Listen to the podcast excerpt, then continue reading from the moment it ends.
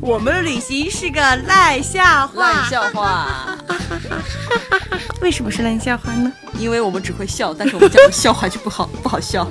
好吧，不管怎么样，还是要讲下去。那么今天我们讲的主题是什么呢？喜欢拍照的印度人。好，我来讲一下印度人有多么喜欢拍照，好印吗？度人拍照喜欢拍照，那真的是前无古人后无来者，绝对是让你奇葩的不得了。对，印度人可能是比较穷吧，他们可能没有，就是单反相机拍照是一件非常嗯呃难很得难难得得的的一件情。事情所以当当你用单反相机在街上拍照的时候，很多印度人就会主动过来要求你给他拍照。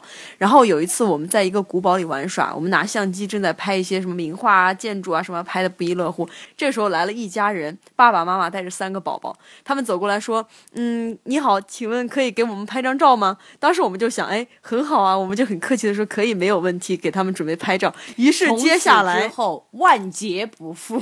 接下来的半个小时，真的有半个小时，我们就在那里给他们拍照啊。 对他们除嗯了游客、要拍游客照之外呢，还会找我们借各种的墨镜啦、帽子子啦、啦、丝丝巾巾啦、啊，背包啊，就把我们的东什么西的全部都装饰自己拿过去装饰自己。然后他们就一个人先单人拍，单人拍完以后两个人拍，组合拍，组合拍完三人拍、四人拍，后来变成了全家福。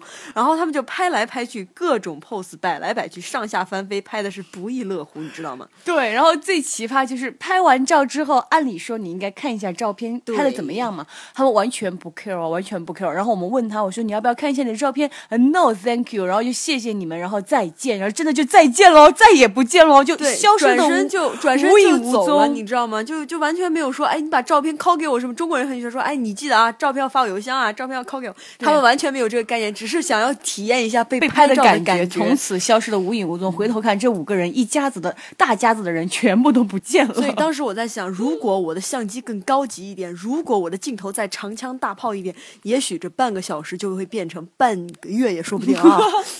好，这就是我们遇到了爱拍照的印主度人。人，拜拜，希望你们拜拜开心的一天，再见啦。